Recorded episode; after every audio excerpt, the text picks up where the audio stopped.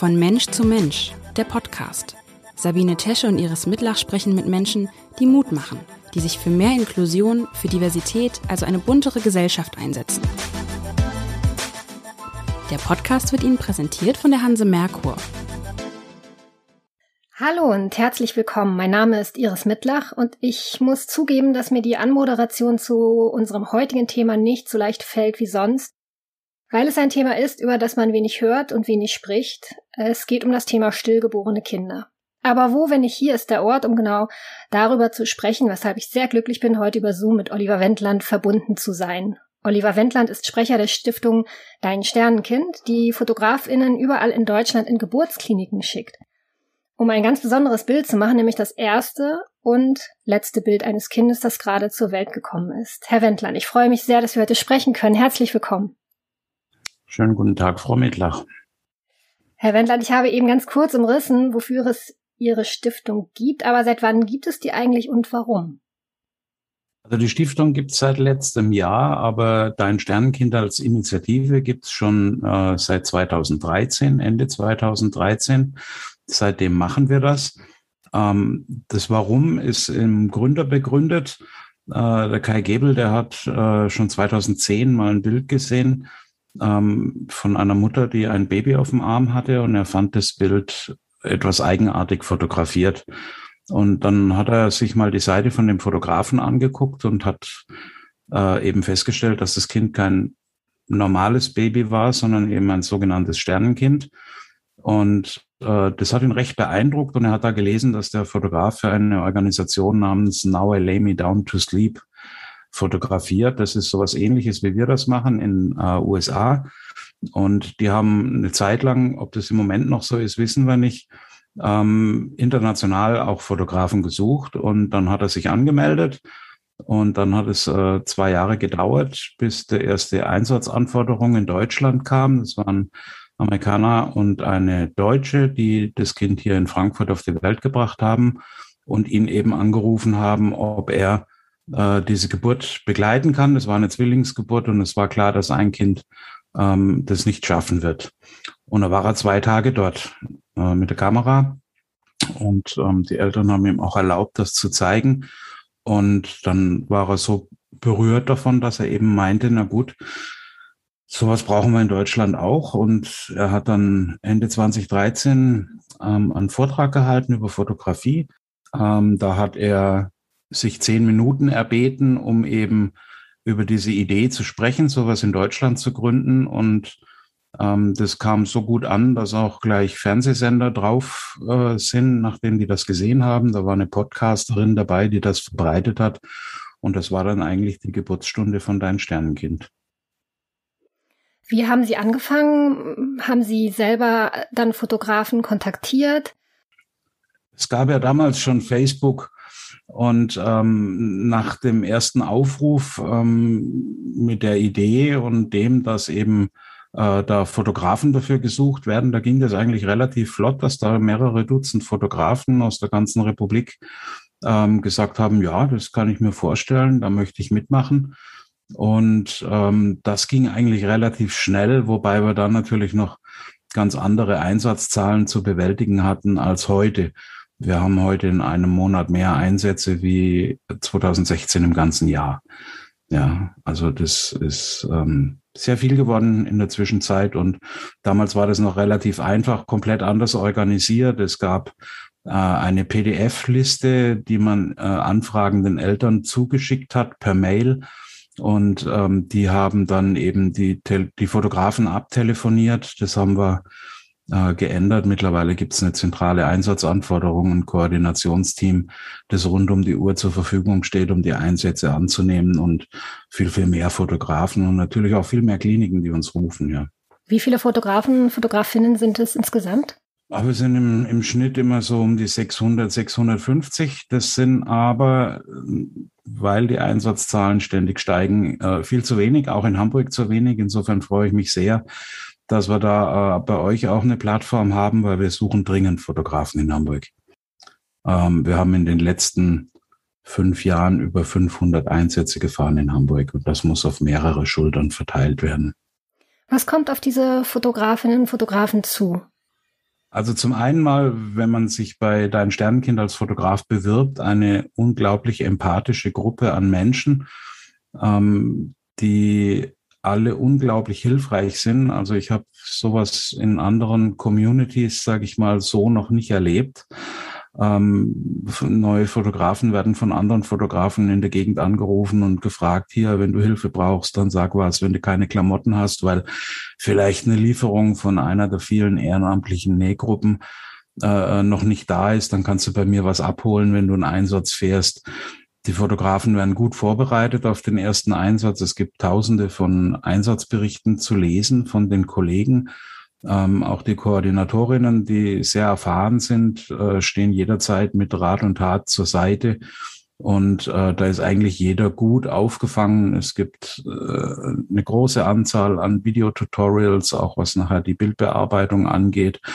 Ähm, es gibt vorbereitende Bilder, wo auch erklärt wird, was den Kindern fehlt und warum die so ausschauen, wie sie ausschauen ähm, weil es sind natürlich nicht alles wunderschöne Babys. Es hat ja einen Grund, warum die stillgeboren werden und das ist manchmal eben auch körperlich zu sehen, aber die Fotografen werden da gut vorbereitet. Ja, und was erwartet sie dann? Ähm, beim ersten Einsatz sicher äh, viel Nervosität und Aufgeregtheit, die schlagartig weg ist, wenn man die Türklinke runtergedrückt hat von dem Krankenzimmer. Wir Fotografen haben äh, einen großen Vorteil. Wir haben ein Werkzeug, das ist die Kamera. Und wenn wir da hinten durch den Sucher durchschauen, dann sind wir eigentlich am Arbeiten. Und ähm, viele sind der Meinung, man kann das emotional nicht äh, äh machen, das zu fotografieren. Ich habe das so eigentlich noch nie erlebt. Jeder, der diesen ersten Schritt gegangen ist, der macht das eigentlich immer wieder, ähm, weil das, was man da erlebt, ist eigentlich nicht Erschrecken und Entsetzen, sondern in diesen Zimmern, da ist die Luft zum Schneiden dick vor lauter Liebe und Trauer, die in diesen Zimmern vorherrscht. Und ähm, durch das, dass man eben diesen Schutz hat und sich darauf konzentriert, die besten Bilder seines Lebens zu machen, so sage ich das immer, weil es eben nur einmal diese Gelegenheit gibt, äh, diese Bilder zu machen, der trägt einen da durch. Und äh, die meisten, die sind dann eigentlich erst nach dem Einsatz ähm, bei der Verarbeitung, was sie da gerade erlebt haben, dann äh, an einem Punkt, wo sie sagen, boah, das war jetzt äh, was ganz Besonderes. Ja. Gibt es danach die Möglichkeit, dann auch Gespräche zu führen, also so eine Art Supervision? Ja, auch das ist vorhanden. Ähm, wir haben äh, eine Kriseninterventionskraft ähm, in unseren Reihen, die man ansprechen kann. Und wie gesagt, alle Fotografen sind immer da, gerade wenn jemand seinen ersten Einsatz macht. Das wird meistens von ganz, ganz vielen Fotografen begleitet. Also wir haben ein, eine Infrastruktur geschaffen, die Kommunikation auf sicherer Basis erlaubt. Wir haben ein eigenen Chat, wir haben ein Forum, in dem die Einsatzanforderungen abgearbeitet werden und da gibt's eben ganz, ganz viel Unterstützung und Angebote. Fotografen erzählen auch, ich habe damit gar nicht gerechnet, da hat mich einer angerufen, hat mich gefragt, wie es mir ging nach dem ersten Einsatz und so. Also das ist schon ein großer Zusammenhalt, weil ja jeder weiß, was der jetzt bei seinem ersten Einsatz erlebt hat.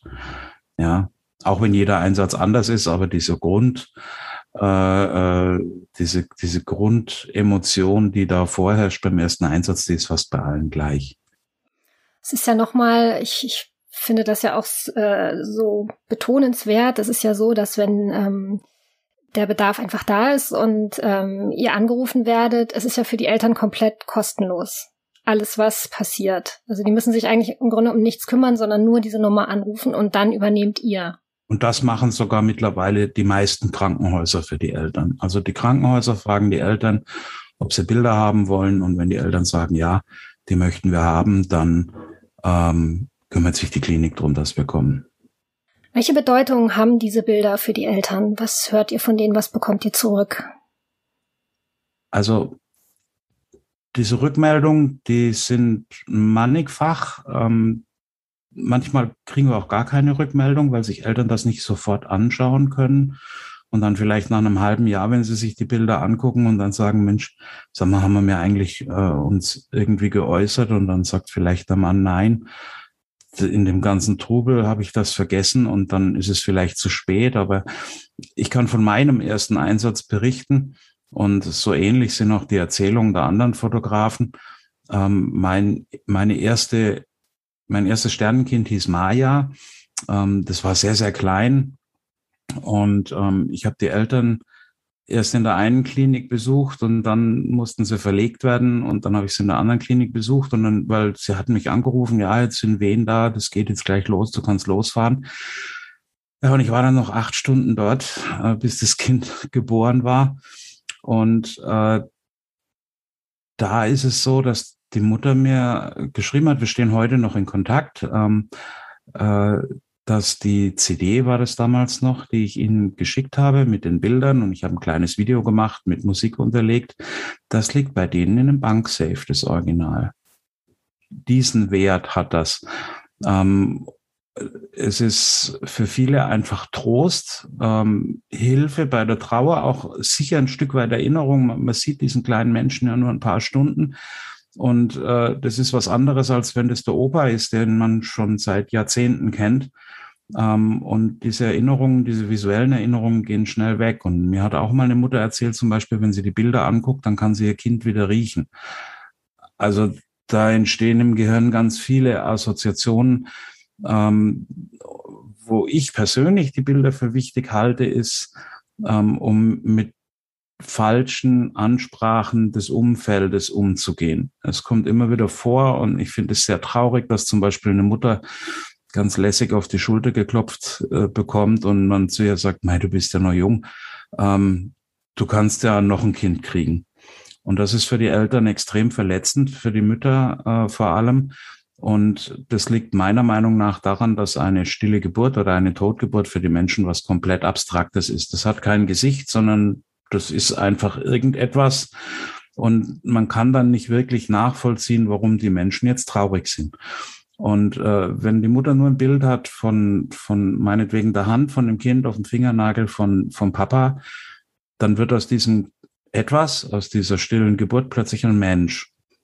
Und das auch schon in der 14. Woche. Und dann gehen die Leute, wenn sie sowas gesehen haben, anders um mit den Eltern als zuvor, weil diese Abstraktion wegfällt und die sehen, okay, und dann ist auch dieses, dieses Verständnis dafür, dass die Menschen, die eine stille Geburt hinter sich haben, auch Eltern sind, viel größer. Denn sie sind Eltern geworden. Und äh, wir, wir stellen immer wieder fest und wir sehen auch immer, wie stolz die auf ihre Kinder sind, auch wenn sie tot auf die Welt kamen. Aber sie sind, sie sind in dem Moment Eltern geworden. Hui, muss jetzt erstmal kurz durchatmen. Hm. Ich habe vor kurzem ein ganz tolles Buch gelesen von einer irischen Autorin, Emily Pine, die sehr viele Dinge ihres Lebens sehr persönlich aufarbeitet. Das ist ungefähr mein Alter in den 40ern. Zum Beispiel von, ihrer, von ihrem unerfüllten Kinderwunsch. Ihre Schwester wiederum wurde schwanger und hat das Kind still zur Welt gebracht. Und das ist sehr bewegend beschrieben in dem Buch, wie stolz zum einen Emily Pine darauf ist, Tante geworden zu sein und wie verzweifelt sie dann wiederum versucht, ihre Nichte kennenzulernen. Es gibt einen Moment im Krankenhaus, wo sie das Kind sieht, aber auch daraufhin versucht die Familie alles, um dieses Kind weiterhin einzubeziehen in das Familienleben. Und zum ersten Mal ist mir da ehrlich gesagt bewusst geworden, wie wichtig Fotos in diesem Moment sein können. Welche Erfahrungen haben Sie damit gemacht? Ja, es ist auch zum Beispiel für Geschwister ganz wichtig. Ähm, die sind oftmals mittlerweile dabei. Es spricht sich rum, dass Kinder sehr unbefangen und mit einer Selbstverständlichkeit daran gehen. Ähm, halte ich aber für persönlich für extrem wichtig, auch und gerade da Bilder. Ähm, ich glaube, es ist schlecht, wenn Eltern ihren kleinen Kindern drei Jahre, fünf Jahre, sieben Jahre äh, verschweigen, was da passiert ist. Denn es wird nach so einer Geburt eine Traurigkeit im Haushalt sein. Und wenn die nicht erklärt wird und vernünftig erklärt wird, dann beziehen kleine Kinder das gern auf sich. Die denken, sie hätten irgendwas falsch gemacht und deswegen sei schlechte Stimmung, weil es ja keiner erklärt. Und das sind Bilder hilfreich. Und ähm, ich habe letztlich eine Familie begleitet, da waren alle drei anderen Kinder da, die waren drei, fünf und acht und äh, die haben sich rührend um, um das Kind gekümmert und Sie haben das gestreichelt und einen Kuss gegeben und, aber sie haben verstanden, warum das Kind nicht mit nach Hause kann. Sie haben verstanden, weil die Mama erst einen dicken Bauch hat und gesagt hat, jetzt kommt bald das Baby und dann eben nicht und wo diese Traurigkeit herkommt. Und ich glaube, dass das für die mentale Gesundheit auch der Kinder ganz wichtig ist, dass man da was hat. Und die meisten jungen Familien, die hängen die Bilder auch oder eins oder zwei davon in die Bildergalerie an der Wand, wo auch die Bilder von den anderen Kindern und von ihnen und als Familie äh, äh, liegen. Wir versuchen auch immer Bilder zu machen mit Mutter, Vater und Kind, weil das sind die einzigen Familienbilder, die sie bis dahin haben, wenn, wenn das das erste Kind ist. Und das ist, ähm, ich denke schon, dass diese Bilder große Kraft haben und äh, in, in jede Richtung und einfach auch helfen, schnell und nicht übertrieben schnell, aber schneller diesen Trauerprozess durchzustehen, der, der einfach da ist und äh, dass sie den Eltern das leichter machen. Und es gibt auch Eltern, die gucken sich das erst nach einem Jahr oder nach zwei Jahren an, die schreiben uns dann, ich habe jetzt erst die Kraft gefunden, mir die Bilder anzugucken, aber die sind froh, sie, sie liegen in der Schublade, sie wissen, sie sind da und wenn ich will, dann kann ich sie mir angucken, aber keine, ich muss es nicht. Die Bilder sind immer verpackt. Ähm, wir machen oftmals Print, Prints dazu. Ähm, die sind aber in separaten Umschlägen, also die fallen einem nicht entgegen, wenn man sein Päckchen bekommt. Und die digitalen Bilder sind auf einem USB-Stick oder auf einer DVD. Das heißt, man wird nicht jetzt, wenn man ein das von, von uns erzeugte Material bekommt, äh, überfallen davon, sondern da sind immer noch ein, zwei Schritte dabei, äh, bevor man sich damit wirklich konfrontiert. Das heißt, man kann diese Entscheidung ganz bewusst treffen, wann man das tut. Was ich immer schade finde, ist, wenn Eltern sagen, wir wollen das nicht und uns dann später schreiben, wir sind sehr traurig, dass wir das damals abgelehnt haben. Ja, und wenn ich heute Post kriege von einer, von einer 60-jährigen Frau, die sagt, ich habe vor 40 Jahren mein Kind verloren, was würde ich dafür geben, wenn es das damals schon gegeben hätte, dann ist da schon zu bemessen dran, wie, wie wichtig dieser auch optische Aspekt ist von diesen Bildern. Jetzt leben wir in einem Zeitalter von Smartphones und Fotos sind sehr, sehr schnell gemacht. Ähm, wie ist das denn in den Kliniken selber? Gibt es da auch Menschen, die sagen, Krankenschwestern, ach, das Foto kann ich doch auch schon mal schnell für euch machen und ähm, wie, wie gehen Sie damit um? Ja, wir haben ähm, mal eine, eine, eine Schulung gemacht in Bremen. Ähm, da haben wir das relativ schön dargestellt. Ähm, das hat ein bisschen auch mit der Ausrüstung zu tun und ein bisschen natürlich mit Erfahrung. Ähm, ein, ein, ein Smartphone hat einen so kleinen Bildchip, ja, und durch die Pixeldichte, die da drauf ist, das ist jetzt technisch, ist einfach so, dass solche Bilder von vorn bis hinten scharf sind. Das heißt, die zeigen mit brutalst möglicher Offenheit alles, was da ist. Und wenn man dann noch drauf blitzt, dann hat man viele glänzende Stellen. Unsere Chips sind ungefähr so groß, ja, und haben vielleicht sogar noch weniger Pixel als ein modernes Smartphone. Ähm, aber wir arbeiten mit hochwertigen Kameras. Die Fotografen sind bestens ausgerüstet mit äh, äh, lichtstarken Objektiven. Wir fragen das ab, bevor ein Fotograf bei uns anfängt. Brauchen wir seine Equipmentliste, weil es gibt einfach Linsen, äh, diese Kit-Linsen, die, die oftmals dabei sind, wenn man sich eine, eine, eine, die erste Spiegelreflexkamera oder so kauft, die sind einfach untauglich für das, was wir tun. Wir brauchen Kameras, die und Objektive, die sehr viel Licht auf den Sensor lassen, weil wir grundsätzlich nicht blitzen. Ähm, wir versuchen so offenblendig wie möglich zu fotografieren, also genau das Gegenteil zu erzeugen von dem, was mit einem Smartphone passiert, nämlich nur die Details und das, was wir zeigen wollen, im Schärfebereich zu haben und den Rest unscharf, äh, weil man damit natürlich auch gewisse Unzulänglichkeiten, die vielleicht da sind, nicht mit brutalster Offenheit zeigen muss, sondern die schönen Seiten von diesem Kind zeigen kann. Ja, und die haben ja manchmal auch Hautablösungen oder Deformationen einfach an den Gliedmaßen. Wir, wir, wir wissen nie, was, was da kommt. Und dann kann man das aber, wenn man das ein bisschen abdeckt mit einem Mulltuch oder mit einer Mullwindel und wenn man dann die richtige Perspektive auch nutzt, dann kann man das eben anders darstellen. Das große Problem ist bei Menschen, die keine fotografische Erfahrung haben, ich vergleiche das jetzt, das ist vielleicht ein ganz blöder Vergleich, aber es ist der beste, der mir immer einfällt bei so einer Frage, mit jemand, der einen Hund fotografiert. Wenn jemand seinen Hund fotografiert mit dem Smartphone, dann macht er das immer schräg von oben. Der Hund sitzt da, guckt nach oben und ich habe dieses typische Hundefoto, der Hund guckt mich an und grinst. So. Und der Unterschied zu einem Fotografen ist, dass der Fotograf in die Knie geht, sich vielleicht sogar auf seinen Bauch legt und den Hund von vorne porträtiert. Nicht von schräg oben, sondern von vorne auf Augenhöhe. Und dabei entstehen ganz andere Fotos als die, die ich so als Schnappschuss bezeichnen würde. Und bei der Fotografie von allem und eben auch von Sternenkindern ist Perspektive und Licht das, was ausschlaggebend ist für das Ergebnis nachher. Und ähm, unsere Fotografen machen da hervorragende Arbeit. Ähm, wir haben eine Beispielseite, die heißt ähm, to the moon and back.org. Äh, da werden einzelne Fotografen vorgestellt und deren Arbeiten auch im Sternenkindbereich. Da haben wir Freigaben von den Eltern erhalten. Und äh, da kann man eigentlich sehr eindrucksvoll sehen. Ähm, und das bekommen sie in der Klinik nicht hin. Und auch die Hebammen bekommen das nicht hin, weil die setzt die Kamera an, äh, äh, ans Auge und dann geht hinten der Alarm und dann muss die sich um die Lebenden kümmern. Und das haben wir schon gehört. Die Hebammen sagen, wir haben keine Zeit für sowas, wir müssen uns um die Lebenden kümmern. Und insofern wird das ganz schwierig. Während Corona war es jetzt so, dass wir in die eine oder andere Klinik nicht rein konnten, einfach aufgrund der Pandemie. Da haben wir dann äh, den Eltern einen Film geschickt, wie sie am besten fotografieren und wir haben die Bildbearbeitung übernommen. Das heißt, die Eltern können uns auch jetzt noch Bilder schicken und äh, unser Bildbearbeiterteam bearbeitet die dann für die Eltern natürlich auch kostenfrei, ähm, so dass die etwas einfach gefälliger sind. Ähm, wir machen nichts schöner, also wir, wir retuschieren jetzt nicht irgendwelche Wachspuppen, aber wir gucken einfach, dass der Bildausschnitt stimmt, dass wir können manchmal noch Licht hinzufügen oder welches wegnehmen an bestimmten Stellen einfach, um, um das bestmöglich darzustellen. Und das ist ähm, eben was ein Fotograf, der Erfahrung hat, der die Ausrüstung hat, der kann das einfach leichter leisten und auch mit, mit größerer Sicherheit leisten als ein Laie. Und äh, wenn eine Hebamme zu mir sagt, ich kann das selber machen, dann sage ich, ich habe drei Kinder. Ich würde jetzt auch nicht hingehen, wenn ich in die in den Kreissaal komme und sage, hey, ich habe Erfahrung mit drei Kindern, soll ich helfen?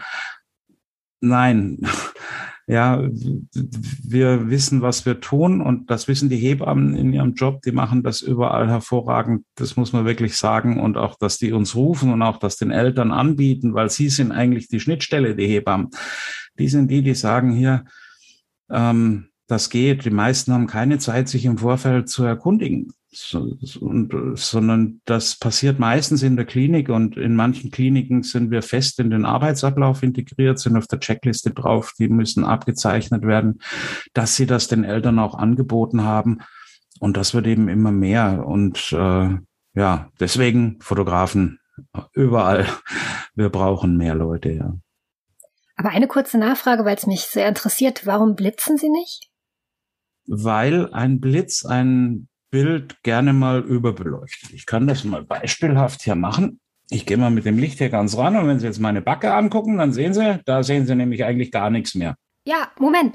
Ähm, ich muss das kurz beschreiben. Das sieht ja niemand im Podcast. Es stimmt. Äh, wenn man eine Lichtquelle direkt ans Gesicht dranhält, sieht man eigentlich nur noch weiß. Ja. Und weiß ist keine Struktur. Und äh, die Kinder haben oft eine sehr glatte, glänzende Haut. Und wenn ich da mit grellem Licht draufknalle, dann habe ich riesige weiße Flecken in einem Gesicht und keine Struktur, keine Haut, gar nichts. Und deswegen blitzen wir nicht, sondern deswegen gucken wir, dass die Fotografen Kameras haben, die mit wenig Licht sehr gut zurechtkommen. Und dann sehe ich eben die Struktur noch, die, weil die Kinder haben mit, mit in der 14. Woche schon Fingernägel, die sind, die sind eigentlich fertig, die müssen nur noch wachsen. Ja, die haben in der 17. Woche die ersten Härchen an den Augenbrauen, die Ohren sind voll ausgebildet, man erkennt schon, von wem von den Eltern die Nase sein wird und, und solche Dinge. Und das kann man nicht festhalten, wenn man damit so viel Licht und diese, diese Kompaktkameras, die meistens da sind oder die integrierten Blitze, die sind jetzt von der Lichtsteuerung auch nicht so, dass man sagen kann, das passt. Wenn wir, wenn wir den Eltern zum Beispiel sagen, macht selber Bilder, dann sagen wir, mach das mit dem einen Handy das Foto und das andere Handy nimmst du und machst nur eine weiße Fläche. Einfach mach Facebook auf, das ist genug weiß.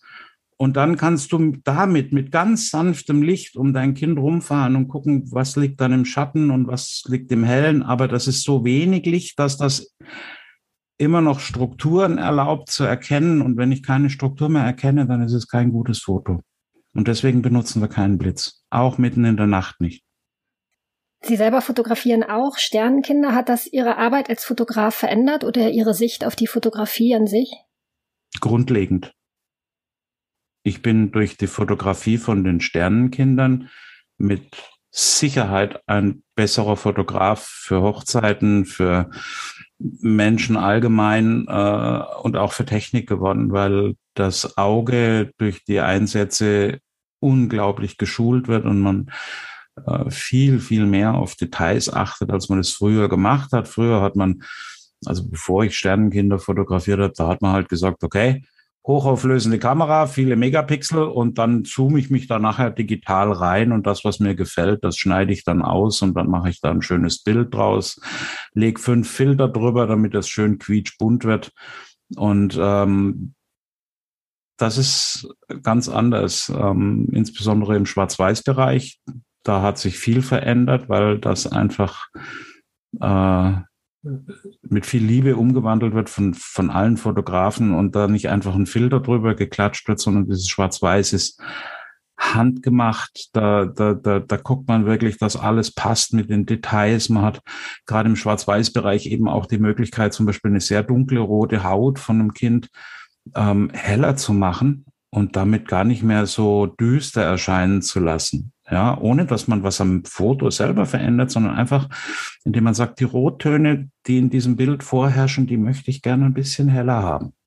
Und äh, dadurch kann man Bilder, ich will nicht sagen manipulieren, aber so aufbereiten und diese Entwicklung von einem Bild zu einem Schwarz-Weiß-Foto zum Beispiel, das ist für mich ein Prozess, der zur Fotografie dazugehört.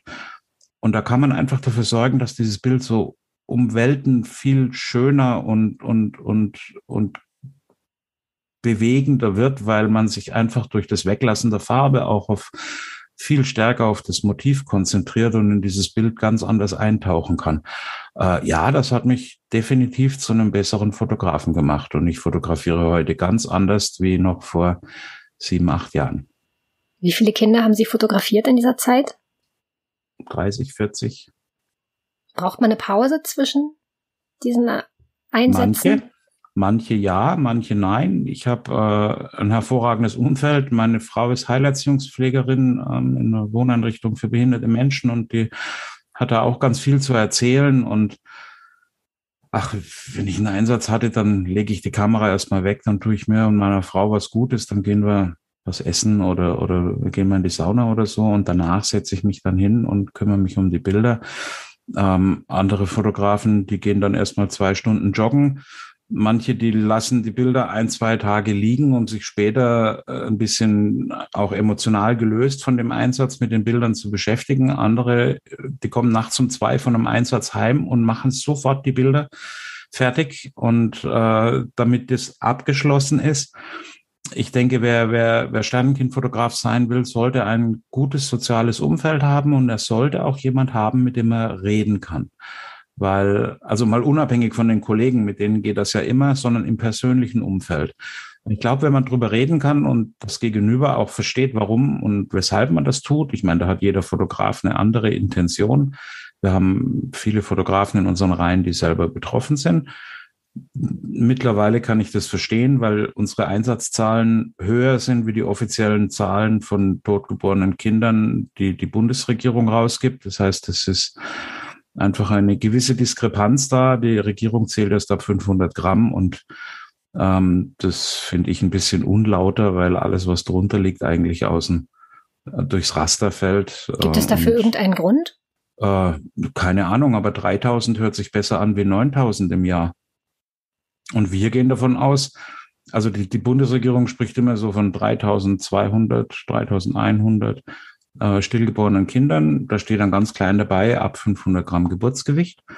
Und äh, wenn wir unsere Einsatzzahlen in, korrelieren, so ab 500 Gramm aufwärts und den Einsätzen, die wir machen von der 14. Woche, also wir fotografieren ab natürlicher Geburt, das ist so um die 14. Woche rum, bis zu den 500 Gramm, dann gehen wir davon aus, dass wir irgendwo zwischen 7500 und 9000 stillgeborene Kinder ab natürlicher Geburt haben, also ab der 14. Woche. Und äh, davon werden wir dieses Jahr 4200 fotografieren plus X. Wie finanzieren Sie sich? Wie kann, wie kann das gehen? Zum einen, die Fotografen tragen den größten Teil ihrer Kosten selber. Also die Fahrtkosten und die Zeit, äh, das übernehmen die Fotografen selbst. Ähm, wir von der Stiftung, wir stellen in allererster Linie mal die Infrastruktur her. Das heißt, wir haben mehrere Server, wo auch die Fotografen ihre Bilder sichern, so dass wenn bei den Eltern Totalverlust ist und der Fotograf vielleicht nicht mehr erreichbar oder selber Bilder verloren hat, das hatten wir schon, ähm, dann können wir die Bilder anhand des Geburtsdatums und dem Namen der Mutter ähm, eben wieder recherchieren und dann können wir die Bilder den Eltern auch wieder zur Verfügung stellen. Davon haben wir drei Server, da sind mittlerweile weit über eine halbe Million Bilder gesichert. Ähm, da steht einer bei mir, einer steht in Hagen beim Oliver Felchner. Das ist der, der unsere Fotografen dann in Empfang nimmt, wenn sie sich bewerben. Und einer steht beim Kai Gebel, einfach um zu gewährleisten, dass ähm, selbst wenn irgendwo ein Server kaputt geht, wir einen Totalverlust haben, wir eben immer noch doppelt gesichert sind. Ähm, das halten wir für existenziell wichtig. Und äh, diese Infrastruktur stellt eben auch ähm, Kommunikationskanäle zur Verfügung, die nicht im normalen Internet stattfinden, sondern über unsere eigenen Server, die eben physikalisch bei uns zu Hause stehen, so dass kein äh, Facebook, kein WhatsApp oder ähnlicher da mitlesen kann. Und äh, das geht niemand was an, was wir tun. Wir hatten das ganz am Anfang, da haben wir uns über Facebook äh, organisiert und da hat eine Mutter sich bei uns gemeldet und dann ist darüber geredet worden. Und äh, keine Stunde später hatte die Werbung für, für ähm, Kinderwegen in ihrer Timeline und das fanden wir nicht so gut. Und dann haben wir entschieden, dass wir eben, ähm, ja, das ist ein Algorithmen. Facebook liest und hört mit und Facebook, WhatsApp macht es genauso, ist der gleiche Konzern. Und dann haben wir eben entschieden, Anfang 2016, das machen wir nicht mehr und sind dann eben auf eigene Systeme umgezogen. Und wir stellen den Fotografen ähm, USB-Sticks zur Verfügung ähm, und CDs, DVDs, die entsprechenden Verpackungsmaterialien für diese äh, digitalen Medien. Die Fotografen können unsere Server nutzen, um den Eltern auch die Bilder als Download zur Verfügung zu stellen. Es ist passwortgeschützt. Das heißt, die generieren quasi aus dem Ordner, in dem die Bilder liegen von den Kindern, ein, eine ZIP-Datei, die wird passwortgeschützt. Und dann gibt man eben diesen Link den Eltern weiter und dann können die mit dem Passwort ähm, diese Datei runterladen, weil viele wollen das einfach nur noch auf dem Smartphone haben oder so. Also die Zeiten haben sich da deutlich geändert. Wir haben Dienstleister im Umfeld, die uns unterstützen. Wir haben eine Druckerei, die druckt pro Einsatz zehn Schwarz-Weiß-Bilder oder Farbbilder. Ähm, die können die Fotografen ordern. Das ist inklusive des Portos, ähm, so dass sie da keine Kosten haben. Und dann können die da eben zehn Bilder drucken lassen und den Eltern eben auch die Prints zur Verfügung stellen. Ähm, wir haben unterschiedlichste Kooperationen mit dem einen oder anderen Unternehmen, das uns einfach unterstützt. Es gibt äh, Kamerahersteller, die sagen, okay, wir finden es toll, was ihr macht. Ähm, für die Leute, die bei euch drin sind und einen Ausweis haben, stellen wir Equipment zu einer sehr günstigen Laie zur Verfügung. Und wir gucken auch, dass wir was am Kaufpreis machen. Wir haben jetzt die Fotografen alle unfallversichert. Und ähm, die ersten Angebote, die ich bekommen habe, die waren äh, für uns unbezahlbar. Wir sind rein spendenbasiert, aber man findet von uns keine Spendenaufrufe im Internet. Wir halten das für unlauter, weil wir wollen die Eltern nicht nötigen, irgendwas dafür zu geben. Das müssen die wenn dann selber wissen, aber es gibt, wie gesagt, keine Spendenaufrufe. Man muss auch auf unserer Homepage erstmal suchen, dass man sieht, aha, man kann da auch was spenden. Ähm, und äh, das machen wir nicht und das werden wir auch niemals tun, dass wir um Geld betteln oder Geld einfordern in irgendeiner Art und Weise für unsere Arbeit. Ja, und ähm, mit dieser Versicherung war schwierig. Wir wollten eine Unfallversicherung, dass die Fotografen auf dem Weg zum Einsatz, beim Einsatz und auf dem Weg zurück einfach unfallversichert sind. Und dann habe ich viele, viele Angebote gekriegt und alle waren eigentlich unbezahlbar, weil das ja eine regelmäßige Leistung ist, die wir, die wir erbringen müssen. Und die war so exorbitant hoch vierstellig, dass ich gesagt, und dann war mein lokaler Versicherungsvertreter da vom Platzhirsch und der hat gesagt, nö, du, da muss ich mal mit der Zentrale reden und die Zentrale hat uns dann 90 Prozent Rabatt eingeräumt und jetzt ist das machbar. Und jetzt sind alle Fotografen bei deinem Sternenkind unfallversichert, wenn sie unterwegs sind. Das ist ein großer Erfolg. Ehrlich gesagt, an solche Details denkt man ja auch überhaupt nicht, wenn man bei euch auf der Seite ist und überhaupt erstmal erfährt von den tollen ja, Angebot. Das ist ja auch, das ist ja auch, das ist halt das, was, was im Hintergrund rauscht die ganze Zeit, solche Dinge. Ja. Ich habe mich das in der Vorbereitung auf diesen Podcast ganz ehrlich gefragt und ich würde das gerne nochmal mit Ihnen er, er, erläutern, diese Frage, warum uns das eigentlich so schwer fällt, über dieses Thema zu sprechen. Also weil es der denkbar größte Schmerz ist und man sich ungern mit diesen Schmerzen beschäftigen möchte oder weil man gerne möchte, dass es sowas gar nicht gibt in der Welt? Wo ist das? Warum ist Nein, das ein Tabu noch ich immer? Glaub, ich glaube, es ist äh, äh, im, im Bereich der Sternenkinder äh, genauso wie wenn, wie wenn Erwachsene sterben. Äh, äh, es ist einfach so, wenn man mit dem Tod konfrontiert wird, dann wird man automatisch auch mit dem eigenen Tod konfrontiert ähm, weil man sieht, das Leben ist endlich und damit beschäftigt sich der Mensch nicht gern, weil jedem Menschen, äh, außer er ist tief religiös und hat einen Glauben, ähm, alle Religionen verheißen ein Leben nach dem Tod, aber wenn man selber erstmal drüber nachdenkt und vielleicht nicht religiös ist oder eingeschränkt, sage ich mal, ähm, diese Vorstellung, was passiert mit mir, wenn ich tot bin, die ist irrational. Weil ein Nichts kann man sich nicht vorstellen. Keiner von uns hat jemals ein Nichts gesehen. Ja, eine Nicht-Existenz. Die gibt es nicht in unserer Vorstellungswelt. Ich kann mir nicht vorstellen, wie das ist, wenn nichts ist, weil wenn ich es mir vorstellen könnte, wäre es ja was. Und diese Vorstellung vom Tod und vom eigenen Tod, die verhindert, dass Menschen da offen drüber reden. Weil das ist ja nicht nur bei den Sternenkindern so, da ist es mittlerweile übrigens viel besser. Also es gibt mittlerweile viele Menschen, die darüber reden, auch Prominente, die über ihre Fehlgeburten erzählen, ähm, was ich persönlich für hilfreich halte. Ich bin jetzt kein großer Freund von irgendwelchen Promis, die Geschichten erzählen, aber in dem Fall finde ich es gar nicht schlecht, weil man einfach sieht, das betrifft nicht nur mich, sondern das betrifft jeden und ich denke, es gibt keine Familie, wenn man zwei Generationen zurückschaut, wo es keine Fehl- und Totgeburten gab. Davon bin ich mittlerweile felsenfest überzeugt. Und ähm, erstaunlicherweise erzählen einem das die Leute erst, wenn man selber dieses Problem hat. Und warum es totgeschwiegen wird oder wurde, kann ich nicht sagen. Wir geben uns große Mühe, das publik zu machen, dass es das gibt. Wir haben auf Facebook mittlerweile 80.000 Abonnenten, auf Instagram werden es auch immer mehr. Das sind alles Menschen, die drüber reden, die, die, die auch die Beiträge teilen. Das heißt, es wird, es wird immer mehr. Wir haben Beiträge generiert, die, die zweieinhalb Millionen Mal gelesen wurden. Ja, äh, wir machen alle Medien, die wir zeigen, selber. Ähm, wir kaufen da kein Material, wir machen Talkrunden mit Experten. Wir hatten letztes Jahr einen, einen, einen, einen Fall, da haben Eltern sich entschieden, ähm, ihr nach einem, die Organe ihres nach einem Tag nach der Geburt gestorbenen Kindes zu spenden. Und ähm, wir haben da nicht mit den Eltern geredet, aber mit deren Einverständnis mit den Fachleuten, die da involviert waren. Also mit dem transplantierten Arzt von Eurotransplant, mit ähm, den Seelsorgern, mit dem psychosozialen Dienst, der sich um die Familie kümmert. Und wir haben mit denen darüber geredet, wie man, und wir fanden die Entscheidung extrem mutig, ähm, wie man zu so einer Entscheidung findet. Und das ist ja äh, ein ganz komplexer Vorgang. Das dauert mehrere Tage, bis da irgendwelche äh, nach so einer Entscheidung, bis dann auch irgendwas passiert. Und in der Zeit ist das Kind äh, beatmet und, und äh, hängt an der Herz-Lungen-Maschine und wird quasi künstlich am Leben gehalten und ich stelle, äh, also man hat ja da die schlimmsten Vorstellungen und die, diese Fachmenschen, die haben uns das eigentlich ganz toll erklärt, wie das ablief bei diesen Eltern und wie das dann vonstatten ging. Und die haben da mit mehreren kleinen Kindern das Leben gerettet. Und fand ich persönlich, ich noch Gänsehaut, äh, eine, eine starke äh, eine unwahrscheinlich starke Entscheidung. Ähm, genauso wie in die andere Richtung. Wir machen Interviews mit, mit, mit Menschen, die ihr Kind nicht mehr haben oder nicht auf die Welt gebracht haben.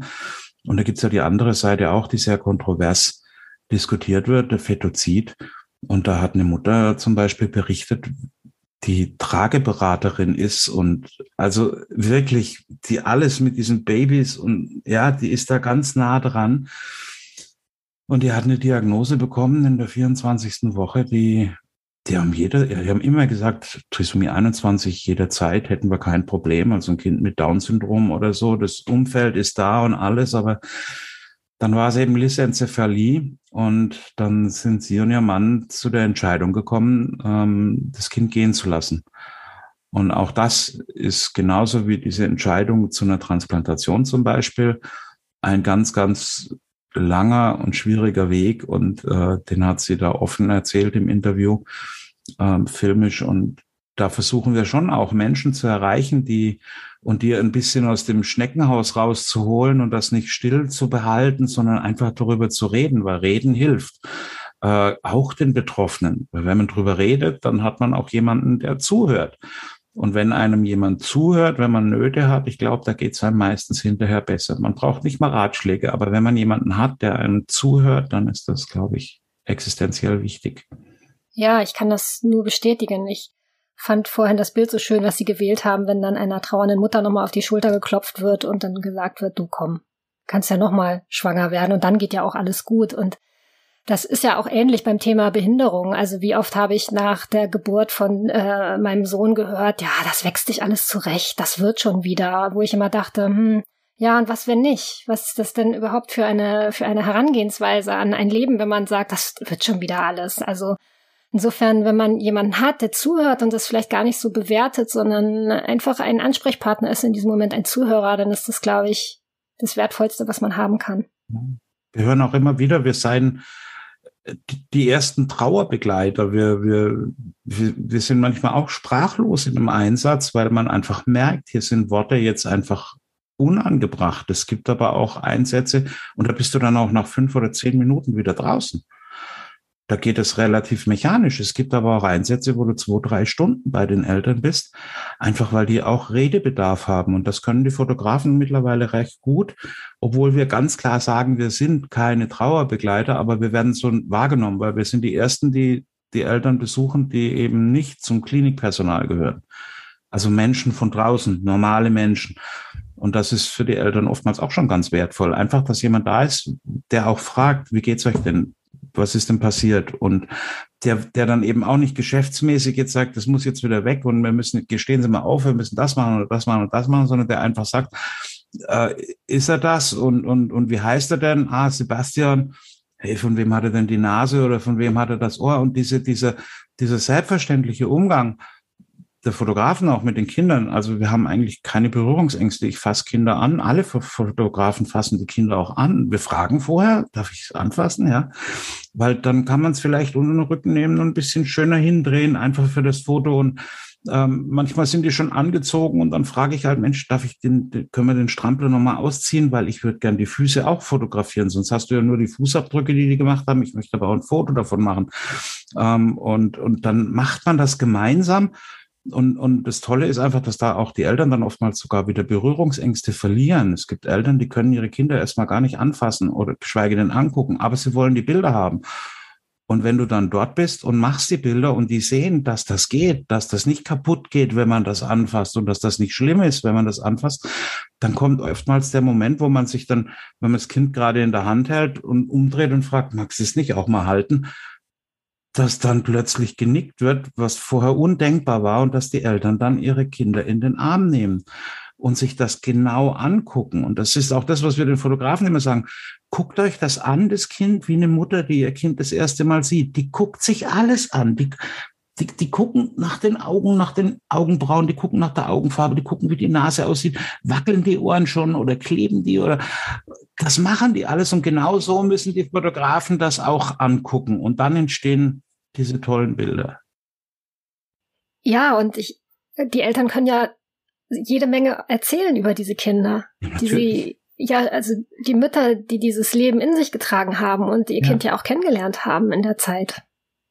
Ja. Das ist bestimmt. Ähm, und da ist halt jemand, der, der weiß, wie es ihnen geht, weil sie wissen, dass wir, auch wenn ein Fotograf das erste Mal hinkommt, der sagt das vielleicht auch den Eltern, vielleicht aber auch nicht, das weiß ich nicht, ja. Aber wir sind für die, also das höre ich immer wieder, diese, dieses, wir gehen da rein und wir haben keine Angst davor. Selbst Hebammen haben manchmal Angst, weil sie sich dem auch entziehen wollen.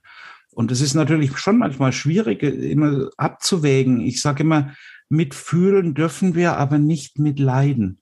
Weil wenn wir mitleiden, dann geht's ganz, ganz tief. Und das ist bei, bei Ersthelftern auch so. Also ein Feuerwehrmann, der, der auf einen Autobahnunfall kommt und da vielleicht eingeklemmte Menschen retten muss oder, oder vielleicht auch nur noch rausholen muss, der muss auch lernen, sonst funktioniert das nicht auf Dauer. Der muss lernen, dass er, dass, dass er mitfühlt und versteht, was in den Menschen passiert, die das jetzt erleben oder dem Umfeld, aber er darf nicht mitleiden, weil dann, glaube ich, geht es auch ein bisschen zu weit und auch das versuchen wir natürlich auch schon zu Beginn den Eltern äh, und äh, nicht den Eltern, den Fotografen natürlich ähm, mitzugeben, dass da einfach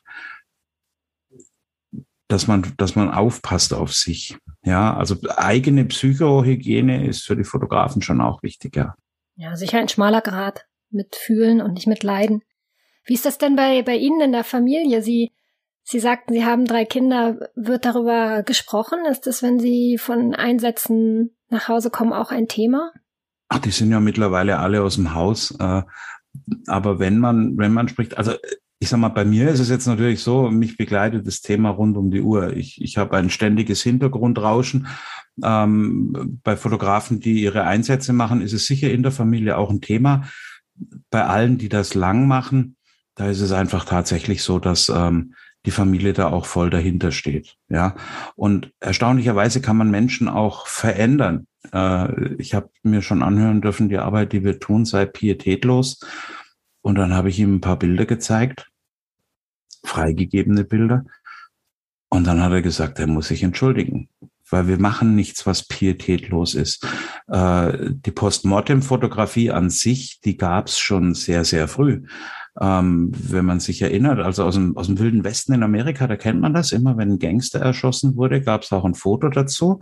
Und äh, bis zum Zweiten Weltkrieg ähm, war die Fotografie der Toten und die Fotografie der Familie mit den Toten gang und gäbe. Da war das ganz normal. Und dann kam der Krieg und da danach hat das eigentlich aufgehört. Und erst jetzt wird das langsam wieder ähm, äh, mehr, auch im Bereich der Erwachsenen. Es gibt mittlerweile immer mehr Menschen, die sagen, ich möchte noch ein letztes Bild vom Opa oder von meinem Vater oder meiner Mutter haben.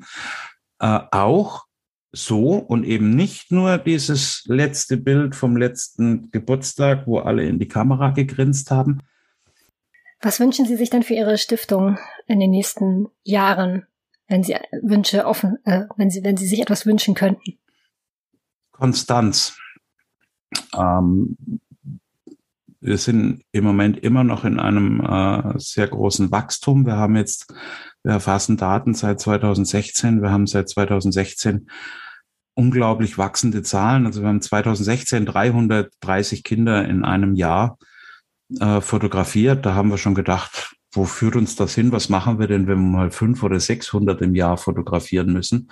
Und wir hatten im Mai dieses Jahres mitten in der dritten Welle 402 Einsätze in einem Monat.